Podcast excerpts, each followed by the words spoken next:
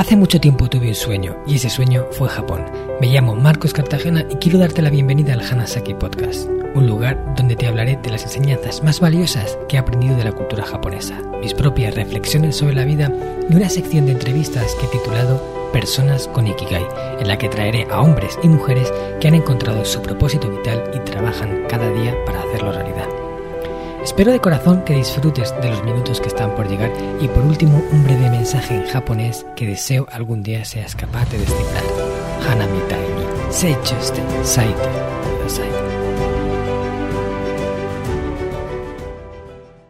Hola a todos mis estimados oyentes del Hanasaki Podcast Creyendo con Japón. ¿Anata wa kaizen no suru?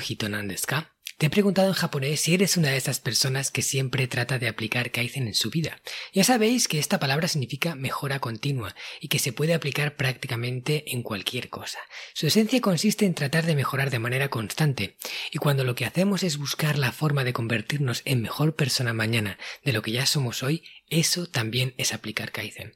Con la idea puesta en ayudarte en mejorar un poco más y sacar a la luz la mejor versión que llevas dentro, hoy te traigo una recomendación que puede serte de gran utilidad. Mi idea es hablarte de la importancia de detectar cuáles son tus principales fortalezas para que así puedas decidir cómo potenciarlas y llevarlas a su máximo exponente. Para ello te propondré una dinámica muy sencilla que te permitirá detectar en qué eres bueno por naturaleza y crear una lista, una lista que ordenaremos de mayor a menor. Luego te explico. ¿Qué te parece? ¿Quieres saber de qué se trata? Espero que sí. Pero antes, quiero darte una muy buena noticia, si es que no te has enterado ya, y es que he creado algo que te ayudará a descubrir, aprender y vivir. Descubrir tu propósito vital, aprender la fórmula para traer paz mental y vivir una vida más plena, feliz y longeva. ¿Te suena bien? A través de los nueve pilares de mi curso online Reinvención Hanajin tendrás acceso a 10 semanas de cambio para traer calma, salud y propósito a tu vida, entre otros muchos beneficios. Lo que te ofrezco en este curso es un sistema transformador y 100% online al que tendrás acceso 24 horas, 7 días a la semana para siempre.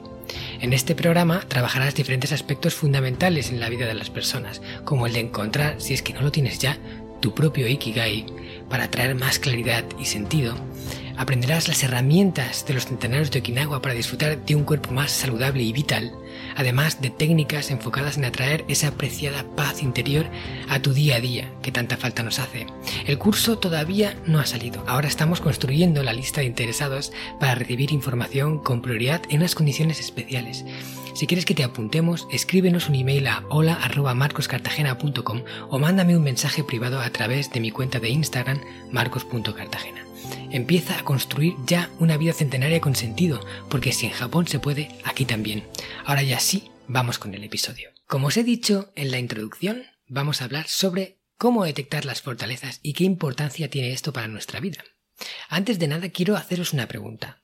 Quiero preguntaros, ¿quién de los que me estáis escuchando y responder con sinceridad, tenéis una lista detallada de todas vuestras fortalezas, todos vuestros talentos, todo lo que hacéis bien, todo lo que se os da bien, independientemente de que sea mayor o menor, una lista completa. ¿Quién la tiene?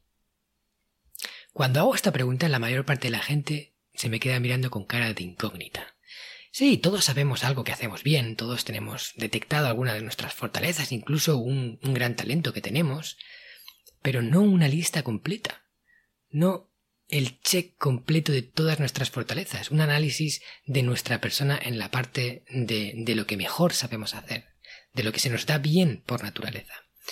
Y yo creo que es fundamental tenerlo, porque eso es una parte de autoconocimiento personal que nos va a ayudar a replantear muchas de nuestras estrategias y objetivos, a a redirigir hacia nuestro lado de expertise o nuestro lado de mejor dominio aquellos puntos en los que en otro aspecto estarían, en otro lado estarían como desatendidos o no podrían llevarse a cabo de la misma forma. Y ahora ya tenemos ese conocimiento, pero para tenerlo hay que hacer un trabajo profundo de reflexión. Luego vamos a entrar en el cómo hacer este ejercicio. Pero antes quiero contarte una historia que a mí fue la que realmente me evidenció lo importante que era saber en lo que eres bueno y potenciarlo. ¿Vale? Tan importante es saber lo que, en lo que tienes talento como eh, plantear una estrategia que te lleve a llevarlo a su máximo exponente. Y esto me ocurrió en el club de karate cuando entrenaba en Japón. Cuando fui a Japón por primera vez, tuve la oportunidad de entrenar en el club de karate de la universidad, donde yo fui el primero y único extranjero en la historia de entrar, y eso ya os puedo decir que fue una de las mejores experiencias de mi tiempo en Japón. Y cuando estaba allí me di cuenta de que había tres, tres chicos, tres de los más talentosos del club, los tres cinturones negros, entre los diferentes que había, que eran particularmente buenos. Eran muy buenos, muy buenos haciendo el karate, con su técnica, con la, cómo lanzaban las patadas al aire, cómo eh, ejecutaban las katas a la perfección. Y cuando hacíamos combate, y en el karate Kyokushinkai el combate es muy duro porque se pelea al KO, bueno, en la competición, en el entrenamiento no, pero en el entrenamiento se intercambian muchos golpes y con fuerza, con lo cual hay que estar eh, con entereza aguantando. Y estos tres chicos realmente daban miedo en los combates. Tenían muchas habilidades, eran, como ya os digo, muy talentosos, pero lo que me sorprendía es que cada uno de ellos destacaba en algo, de forma particular. Había uno que era muy bueno con los puños. Tiraba unos puños que como te diera como si te atropellase un camión. Y además tiraba un puño bajo, que te daban las costillas y te podía dejar sin respiración al menor impacto. Yo tenía que ir con mucho cuidado protegiendo la, la, guardia baja porque no podía permitirme que esos puños entraran por ahí y me neutralizaran en el combate. La primera vez que me enganchó uno lo pasé francamente mal. Había otro, otro de estos tres chicos que os digo, que era muy bueno en la pelea cuerpo a cuerpo muy cerca con las rodillas. A la mínima ya te estaba enganchando y te colaba un rodillazo por uno de los huecos que no podías ni ver. Y si te daba, ya te puedo asegurar que te quedabas frito. Y el tercero era muy bueno en lo que en los japoneses, bueno, en el karate Kyokushinkai se llama algo así como Iron Armor, ¿no? O sea, como la armadura de hierro. Y es eh, las técnicas que se hacen para endurecer el cuerpo y que los impactos no te afecten tanto. Al endurecerte, al recibir impactos de forma intencionada y controlada, acabas endureciendo las fibras musculares y las estructuras óseas de tal forma que te conviertes en, pues eso, un super guerrero, digámoslo así, y te pegan y no te hacen nada, ¿no? Y eso es lo que consiguen los grandes luchadores de karate Kyokushinkai, que son moles y piedras que no hay quien les haga daño porque están muy acostumbradas a recibir impactos con estas técnicas de endurecimiento. De hecho, cuando yo entrenaba en España y allí también en Japón, habían sesiones de endurecimiento que a lo mejor toda la clase consistía en darse golpes los unos a los otros de forma controlada, como ya os digo, pero con el fin de endurecer el cuerpo y acostumbrarte a los impactos para que en el futuro, cuando tengas un combate, mm, primero no te sobresaltes cuando recibas, eh, o sea, te acostumbres al dolor y, luego, eh, pues eso, tu cuerpo sea más fuerte en esos casos y puedas aguantar más tiempo el combate. Bueno, pues este, este chico era buenísimo en esto. O sea, era duro, duro, duro como una piedra. Y además eh, jugaba al, a, a minarte la moral. Porque tú le ibas dando y incluso se dejaba pegar. Abría su guardia, se dejaba pegar y te sonreía mientras le pegabas. Seguramente le estaba doliendo, pero él era capaz de mantener la entereza y cuando tú ya te debilitabas, cuando ya veías que no podías hacer nada contra él, entonces él empezaba su contraataque y ahí ya estabas perdido, más moralmente que física. Este podcast está patrocinado por descubriendojapón.com, una agencia especialista en organizar viajes con alma a Japón de la que yo también soy uno de sus fundadores. Hemos nacido para dar servicio a todos aquellos que quieran descubrir el país de una forma diferente, con la que poder conectar con su esencia y volver de allí con la sensación de haberlo conocido de verdad. Viajes con grupos de tamaño reducido, visitas a lugares fuera de las clásicas rutas turísticas y acompañado por uno de los guías del equipo de Descubriendo Japón, un amante de la cultura japonesa que habla el idioma y que te lo mostrará más como un amigo que como un guía a la vieja usanza. Yo soy uno de ellos. ¿A qué esperas para hacer realidad tu sueño? Visítanos en descubriendojapón.com. Bueno, pues esto que os digo, que podría parecer, pues oye, estas personas se les daba bien eso y, y ya está, simplemente, sin más, ¿no? Eran como sus fortalezas naturales. Pero es que ellos eran plenamente conscientes de esas fortalezas y luego me fijé que después de los entrenamientos se quedaban, en ocasiones, no siempre, pero se quedaban practicando ese mismo golpe del cual eran unos expertos. El de los chicos de los puños se ponía a pegarle al saco ese mismo puño que luego en combate te tiraba y te dejaba noqueado. Sabían lo que eran buenos y lo potenciaban. Ser consciente de ello les permitía crear su diferencia, ser especiales en algo y tener como un superpoder. Un superpoder que iban potenciando constantemente. Y eso es lo que yo digo. Eso es lo que yo digo cuando hablo de potenciar tus fortalezas. A lo mejor no todas ellas, pero una sí intentar llevarla a un punto más alto del que está ya por naturaleza. Yo en mi caso, desde que volví de Japón y empecé a replantearme acerca de estos conceptos, he hecho varios análisis acerca de cuál es mi fortaleza, cuáles son mis debilidades, todo lo que, todo lo que tiene que ver con esto alrededor de mi persona. Y me he dedicado a potenciar aquello que creo que se me daba bien.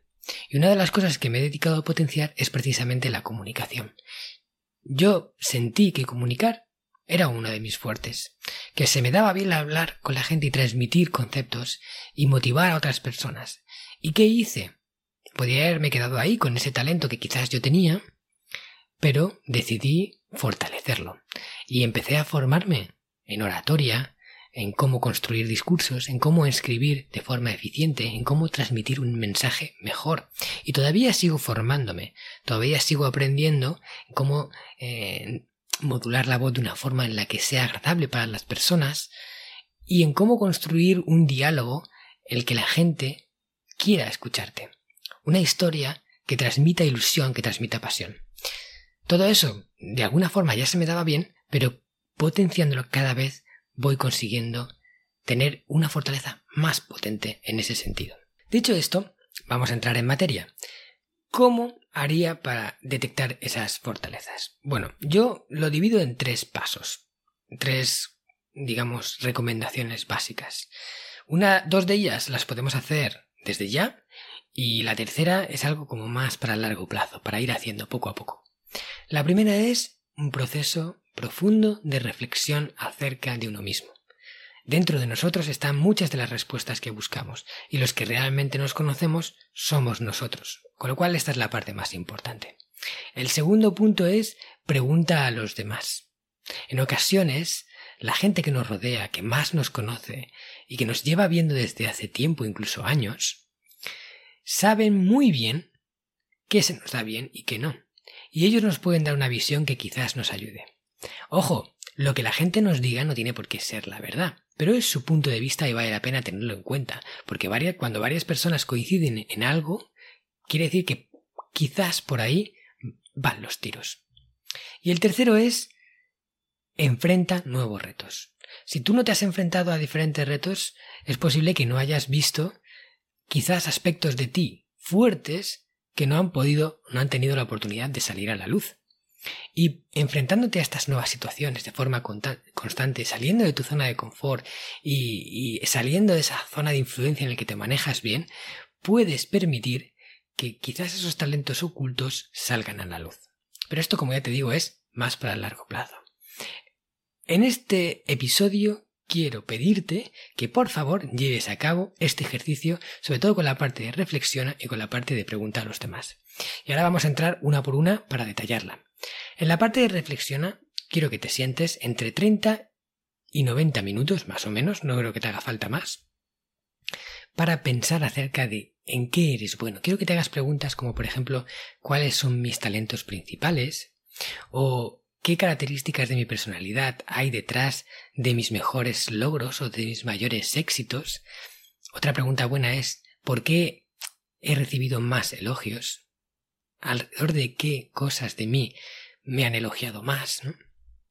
Ese tipo de preguntas te van a llevar a respuestas, que no tienen por qué ser, ya te digo, la verdad, pero vamos a ir respondiendo y escribiendo en un papel todo lo que nos venga a cada una de esas preguntas. Hay más, ¿eh? Si se te ocurre alguna más, puedes añadirla. Siéntete libre. Pero lo importante es que respondamos por escrito y que no contestemos rápido. A veces cuando hago este ejercicio con la gente quieren responderlo en, en nada, tres, tres cositas, tas, tas, tas, y ya han terminado el ejercicio. No, no, aquí hay que pensarlo. Preguntárselo una vez, otra vez, responder, volver a hacerse la pregunta, rebuscar por la mente, ¿no? Eso de que te quedas así pensando, mirando hacia arriba, es como estás ahí como rebuscando dentro de la mente, porque cuando hacemos esto más detalladamente, de repente salen cosas. ¡Ay, pum! De repente aparece una idea nueva. Algo que no se te había ocurrido al principio, ahora sí que sale. Por eso hay que hacerlo con calma, ¿vale? Te un café o lo que tú quieras, siéntate en un sitio inspirador, regálate ese tiempo a ti y haz el ejercicio. Una vez hayas respondido a todo eso, vamos a hacer la parte de pregunta a los demás. Entonces vamos a seleccionar entre 5 y 10 personas que nos conozcan bien, ya sean familiares, amigos, eh, gente cercana, incluso colaboradores del trabajo si es que llevamos trabajando mucho tiempo en el mismo sitio. Y quiero que les preguntéis ¿en qué crees que soy bueno? Desde tu punto de vista, independientemente de lo que yo piense. A lo mejor se queda un poco a cuadros con esa pregunta, pero no importa. Tú dile que estás haciendo un ejercicio y que tienes que preguntar a unas personas tus fortalezas. Hablamos de tus talentos. Quiero que la gente piense acerca de qué se te da bien. No de si eres buena persona o eres honesto. Esos son principios, ¿no? Si eres... Quiero ver cosas que, en las que tienes talento de forma natural. Pues, por ejemplo, si hablas bien en público, si tienes capacidad de liderazgo, si eres bueno planificando, si eres bueno pensando estrategias, ese tipo de cosas, ¿vale? Talentos. No habilidades, no de si sabes jugar o no al tenis, no de si sabes eh, escribir en japonés, esas son habilidades. Porque una misma habilidad, o sea, una habilidad se puede tener talento o no tenerlo. Tú puedes saber jugar al tenis y eso es la habilidad, o puedes saber jugar al tenis y tener un talento natural para ello, o no tenerlo, como tiene, por ejemplo, Rafa Nadal. Rafa Nadal no solo sabe jugar al tenis, con lo cual tiene esa habilidad, sino que además tiene un talento impresionante para jugarlo. ¿Vale? O sea que no es lo mismo una cosa que la otra. Quiero que les preguntéis a esas personas, eh, pues eso, en qué deslumbras, en qué brillas, en qué eres el mejor o en qué se te da bien, ¿vale? No tengáis vergüenza de hacerlo, porque esas respuestas son muy valiosas. A veces nosotros mismos nos negamos a ver una parte fuerte de nosotros. Está ahí, la vemos pero la ignoramos, porque no lo queremos ni creérnosla nos da vergüenza o pensamos que sería como soberbio pensar que eh, asumir que somos buenos en algo o, directamente reconocerlo. Es como si fueras un fanfarrón o un fantasma, cosa que no tiene nada que ver. Una cosa es alardear de tus logros a todo el mundo a diestro y siniestro y otra cosa es reconocer en que haces bien las cosas. Eso es simplemente sinceridad. Sinceridad con uno mismo. Vale, pues con todo lo que nos respondan estas 10 personas creamos otra lista. Y ahora las comparamos, una con la otra, empezamos a chequear. Queremos ver de todo lo que nos han dicho qué es cierto y qué quizás es una percepción errónea de lo que ellos han visto, ¿vale?